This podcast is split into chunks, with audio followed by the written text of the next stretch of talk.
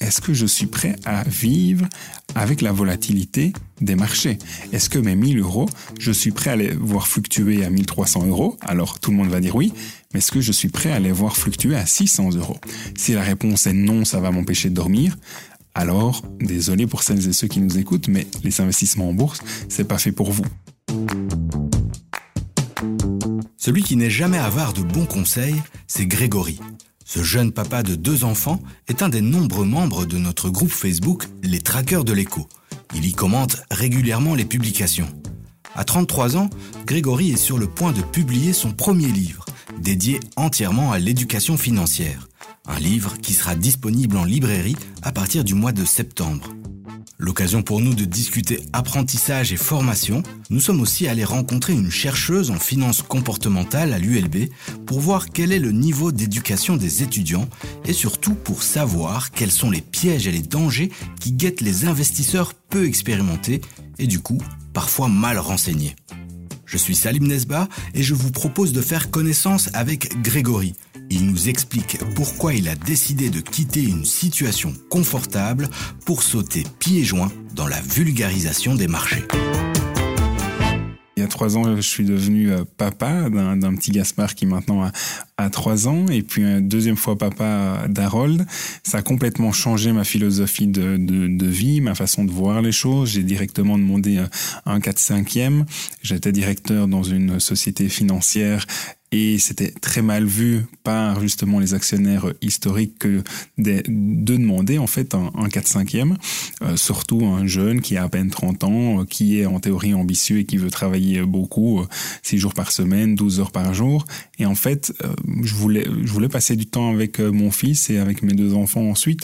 Donc clairement, dans les choix que je pose, il doit y avoir de l'énergie, de la passion, et c'est la raison pour laquelle il y a, il y a tout juste un an, maintenant on, on, pourrait fêter ça ensemble, Salim, mais il y a tout juste un an, j'ai démissionné de mon poste de directeur, où j'avais une rémunération plus que confortable pour me lancer à 100% dans ce projet de la bourse Make It Easy, pour aider des gens avec des formations en ligne, pour écrire ce livre-là, pour partager ma passion. Et c'est vraiment ça qui me donne de, de, de, de l'énergie, voir les gens qui prennent soin de leur patrimoine et qui s'y intéressent, qui se rendent compte que c'est pas si compliqué que, que ça. Et donc c'est pour ça que tu t'es mis à, à, écrire ce livre. Écrire ce livre, euh, bien débuter en bourse, prenez soin de vos économies en toute autonomie, c'est vraiment beaucoup d'excitation en fait, euh, il y a un an, le CEO d'une maison d'édition, les éditions Mardaga, m'a contacté.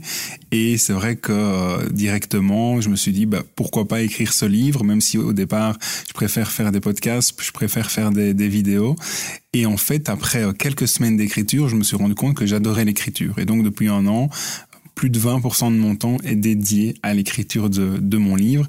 Et bah, je me suis dit que tout mon background euh, académique et professionnel pouvait une bonne partie pouvait être mis par écrit, justement, pour aider les gens à mieux comprendre leur patrimoine, à ne pas faire de bêtises en bourse comme j'ai pu faire dès le, dès le départ. Quel genre de bêtises, Grégory? J'ai commencé à investir en bourse en, en 2013 avec quelques actions comme CMB, Nirstar, euh, Thrombogenix, quelques produits aussi euh, très volatiles.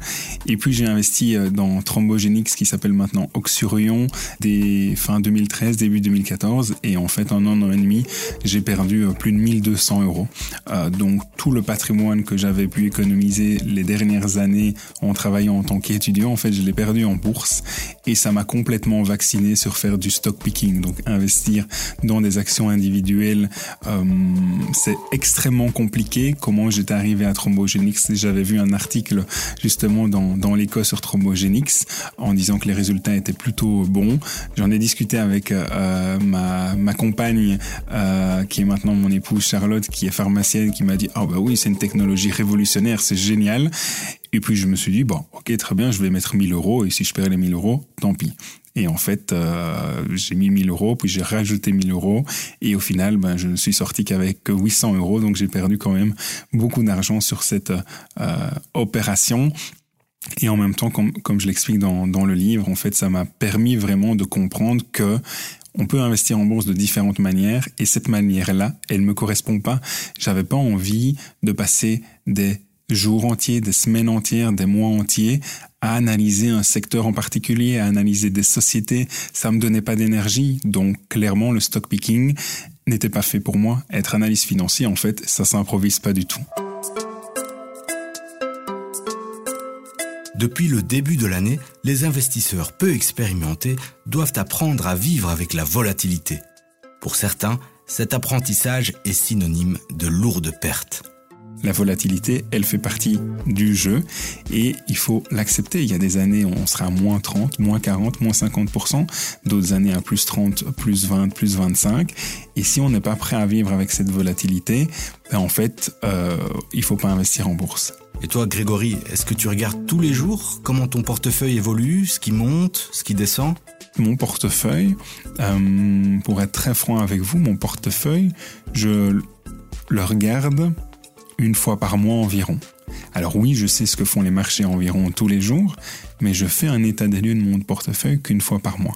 Ça, qu'est-ce que ça va m'apporter, moi, Grégory, de regarder mon portefeuille? Ah, j'ai gagné 500 euros aujourd'hui ou j'en ai perdu 200 en fait, rien du tout. Vraiment, rien du tout. Ça n'a aucun sens.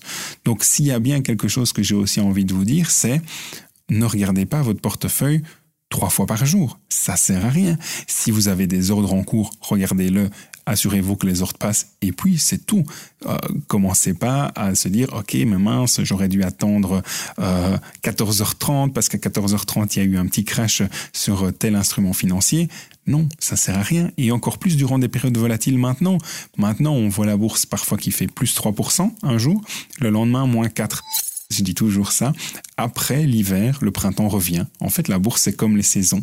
Et ce serait quand même bizarre sur deux années d'affilée ou plusieurs années d'affilée de ne connaître que le printemps et l'été et de ne jamais connaître l'automne et l'hiver, de ne jamais voir une, euh, une goutte de pluie presque ou de jamais voir de la neige.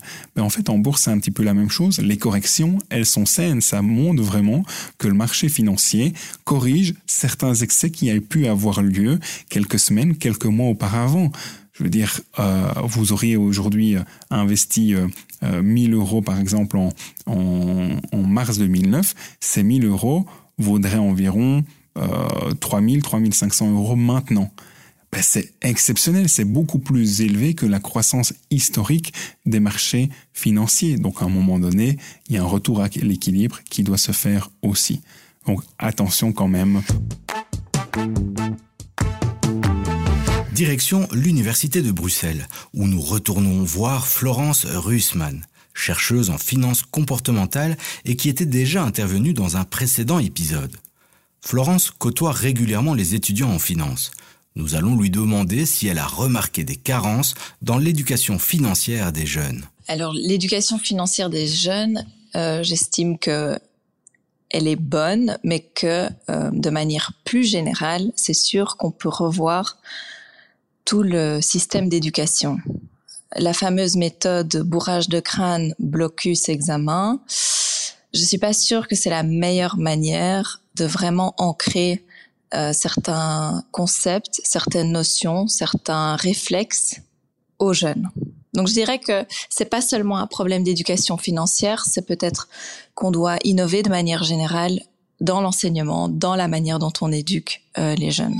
À la maison, je dirais que j'ai l'impression quand même de manière générale qu'il y a de moins en moins de tabous à parler de l'argent, à parler de la bourse, à parler d'investissement. Et ça, c'est quelque chose de positif. Au plus, on va pouvoir retirer les tabous autour de cette discussion de l'argent. Au plus, on va pouvoir aussi euh, avoir une discussion vraie avec les jeunes, leur faire prendre conscience des dangers potentiels, un peu comme un code de la route. Voilà, vous avez l'habitude de voir vos parents rouler, vous commencez à vous habituer aux panneaux, et une fois que vous passez votre permis, ben, vous avez un peu déjà conscience de ce que vous allez faire quand vous allez rouler. Donc, je pense qu'on a de plus en plus aussi des outils qui nous permettent d'avoir cette conversation de manière saine, euh, mais c'est sûr que euh, qu'au plus jeune on est baigné dedans et au plus ça fait partie de la culture familiale, au plus ça va devenir quelque chose de naturel qu'on va pouvoir apprendre rapidement ou auquel on va pouvoir euh, faire attention aux dangers potentiels et être moins naïf. Et cette naïveté, elle, elle peut aussi s'avérer dommageable pour les jeunes investisseurs parce que je, crois qu'ils font rapidement confiance à des coachs, des, des experts, enfin des pseudo-experts de plus en plus, on va dire, de coachs, que ce soit des coachs de vie, des coachs en finance, euh, des personnes. Aujourd'hui, tout le monde peut être expert parce qu'on a tous accès à des plateformes comme YouTube, comme euh, Twitter, euh, LinkedIn, etc. ce qui est important de se dire, c'est qu'il y a des gens dont c'est le business. Ils ont un intérêt financier à ce que vous les écoutiez, à ce que vous les suiviez, etc. Donc déjà, le fait de prendre conscience que c'est le, qu'il y a certaines personnes qui ont un intérêt financier à vous donner certains conseils, qu'ils soient bons ou mauvais, ça peut déjà réveiller un petit peu le, les red flags, enfin la conscience par rapport à qu'est-ce, qu'est-ce qui nous est dit et de qui ça vient. Mais sinon, de manière générale, je dirais que une bonne attitude à avoir, c'est de vérifier l'information. Est-ce qu'on arrive à trouver plus qu'une source, plus qu'une source fiable, euh, ou bien se poser la question si quels sont les faits sur lesquels s'appuie ce raisonnement? Cette personne est venue à telle conclusion. Quels sont les faits que tout le monde peut reconnaître qui nous permettent d'arriver à cette conclusion? Et il faut se poser la question, est-ce que cette personne possède des informations que d'autres n'auraient pas? Et si oui, comment? Pourquoi? Est-ce que cette personne a déjà fait ses preuves aussi? D'où vient son expérience et sa connaissance? Parce que du coup, vous allez pouvoir aussi mettre un peu une étiquette de fiabilité. Pourquoi est-ce que je dis ça? Parce que certaines personnes se sont retrouvées sur YouTube à donner des conseils à la planète entière parce qu'ils avaient fait un gros coup avec les bitcoins, mais plus par chance que par analyse, que par connaissance euh, quantitative, technique. Donc c'est toujours bien de reposer les gens et leurs informations dans un contexte. Et il y a aussi des choses à surveiller dans notre propre comportement, non? De manière générale, on fait confiance aux gens qu'on étiquette comme experts. Ça, c'est notre premier réflexe. Notre premier réflexe, c'est de faire confiance et en plus, avec un sujet qu'on ne connaît pas, d'être ouvert et un peu naïf. Mais du coup, le premier biais comportemental auquel on va être confronté, c'est le biais d'ancrage. Qu'est-ce que ça veut dire? Ça veut dire que la première information que notre cerveau va recevoir sur un certain sujet va influencer la manière dont on juge tout le reste, tout ce qui vient après. Et c'est ça qui est un tout petit peu dangereux. Mais si on en prend conscience, on peut se dire, voilà, j'ai reçu telle information, c'est la première information parce que je commence un apprentissage, mais je dois me dire que ça va juger tout, le restant des informations auxquelles je vais être confronté par après. Donc ça, c'est le premier biais, le biais d'ancrage. Le deuxième biais, je dirais, c'est le confirmation bias, donc le biais de euh, de confirmation. Voilà. Ça veut dire quoi? Ça veut dire qu'on va essayer de trouver des informations qui vont appuyer nos croyances existantes. Et du coup, on va aussi porter moins d'importance aux informations qui viennent apporter un avis contraire ou un avis différent. C'est toujours bien de, par exemple, euh, désigner quelqu'un qui va être l'avocat du diable, qui va prendre le côté de la partie adverse, pour qu'on confronte les idées et qu'on puisse être alors capable de prendre une décision basée sur les faits. Donc par exemple, si justement on a affaire à quelqu'un de très charismatique, de très calme, de très pédagogique, de très didactique, ben, il faut se dire, que ça peut aussi influencer notre manière de percevoir l'information. Si c'est un contexte très waouh, très aspirationnel, très moderne, et que ça nous attire, ben de manière inconsciente, on va d'office donner de la valeur à l'information. Donc ça, c'est aussi se dire, ben voilà, je, je prends ce qu'on me donne, mais après, j'ai la discipline de me dire, je fais un tri ou je vérifie s'il y a d'autres sources fiables qui appuient cette idée ou, ce conseil. Il y en a trop qui misent sur en fait la bourse et le casino. Il y a plein d'applications aujourd'hui où on a vraiment l'impression où on est en train de jouer au poker sur notre smartphone. On, mise là-dessus, on mise un petit peu plus. Euh, il y a un plus en vert, il y a un moins en, en rouge. On buy, sell, ok, très bien, c'est très beau, mais ça pousse les investisseurs à acheter, vendre, acheter, vendre, acheter, vendre. Mais au plus vous achetez et vous vendez, au plus vous faites du trading, au plus vous allez perdre de l'argent à moyen long terme, simplement à cause de deux choses, de trois choses. Premièrement, en fait, les frais de courtage, ok. Deuxièmement, les taxes. Malheureusement, on est en Belgique, il y a des taxes. Taxes sur opération de bourse, par exemple, quand vous achetez des actions, 0,35% à l'achat, 0,35% à la vente. Donc, vous devez gagner presque 1% au départ pour que ça soit neutre en termes de taxes. Et le troisième point, c'est que quand vous achetez et que vous vendez, vous êtes émotionnel. Je sors d'un rendez-vous avec une personne qui a acheté du Biocartis, moins 50% dans son portefeuille. Du euh, de l'UCB, euh, là c'est en positif. Euh, il a acheté quoi d'autre? Netflix, moins 30%. Il a acheté des, certaines actions, il a quand même pour environ 20 000 euros. Et en fait, son portefeuille, depuis le début de l'année, il est aux alentours de moins 25%. Voilà, moins 25%. Si on regarde par rapport aux indices, bah, en fait, on, il fait 10%, 12% en moins que les grands indices de référence. Donc vraiment, gardez en tête que vos émotions, en fait, c'est votre plus grand euh, euh, risque quand vous investissez en bourse. Comme le dit Warren Buffett, en fait, il faut que l'investissement soit simple, simplicity is key, et qu'il soit ennuyant. Au plus il est ennuyant, au mieux c'est, et au moins on n'est pas tenté de prendre des décisions sous le coup des émotions. Grégory a une question particulière à poser à la communauté des traqueurs de l'écho. Une question sous forme de proposition. J'aimerais demander aux traqueurs de l'écho si ça vous intéresse d'organiser une fois une conférence d'une heure ou deux heures euh, que je vous donnerai en fait volontiers pour partager ma passion sur les grands principes à avoir en tête avant d'investir en bourse. Euh, parce que euh, ces dix dernières années, j'ai établi dix principes d'investissement auxquels je crois très fort. Alors peut-être que pour certains et certaines d'entre vous, ça sera basique, mais je pense que vu le manque de formation malheureusement que je vois au quotidien et les dégâts dans certains portefeuilles, je me dis que voilà, j'ai envie de vous offrir deux heures de, mon temps. Alors, ça vous tente? Rejoignez notre groupe Facebook Les Traqueurs de l'écho ou répondez-nous sur podcast at Dès qu'on est, disons, 20, on revient vers Grégory pour organiser cette conférence.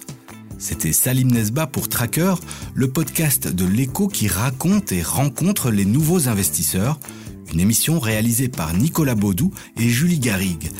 Abonnez-vous à notre podcast sur vos plateformes préférées et partagez cet épisode s'il vous a plu.